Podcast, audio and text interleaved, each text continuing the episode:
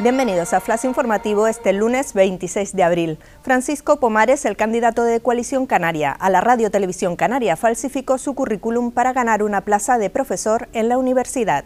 El candidato coalicionero a ocupar un puesto en la nueva Junta de Control de la Radio Televisión, Francisco Pomares, presentó dos certificados falsos en el proceso de selección y concurso de méritos para acceder a una plaza de profesor en la Facultad de Periodismo de la Universidad de La Laguna el hecho que podría tener consecuencias penales por un presunto delito de falsedad documental obligará a la universidad a tomar cartas en el asunto esta misma semana. Piden que los extranjeros vacunados puedan entrar a España sin PCR.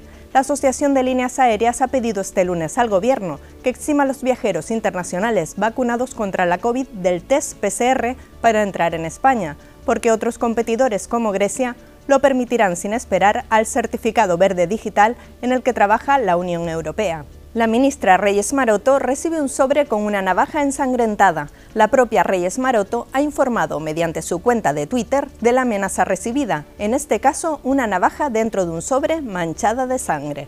Maroto ha reiterado que no lograrán coaccionar a ningún miembro del gobierno. Nomadland de Chloe Zhao hace historia en los Oscars de la pandemia. Nomadland, film escrito y dirigido por Chloe Zhao, se coronó como la gran triunfadora de la 93 edición de los Oscar al alzarse con el premio a la mejor película, mejor dirección para Zhao y mejor actriz para Frances McDormand. Sir Anthony Hopkins fue premiado como mejor actor por su trabajo en El Padre, en una ceremonia en la que el español Sergio López Rivera, junto a Mia Nial y Yamika Wilson, fue galardonado con el Oscar al mejor maquillaje y peluquería por su trabajo en La Madre del Blues. Más noticias en diariodavisos.com.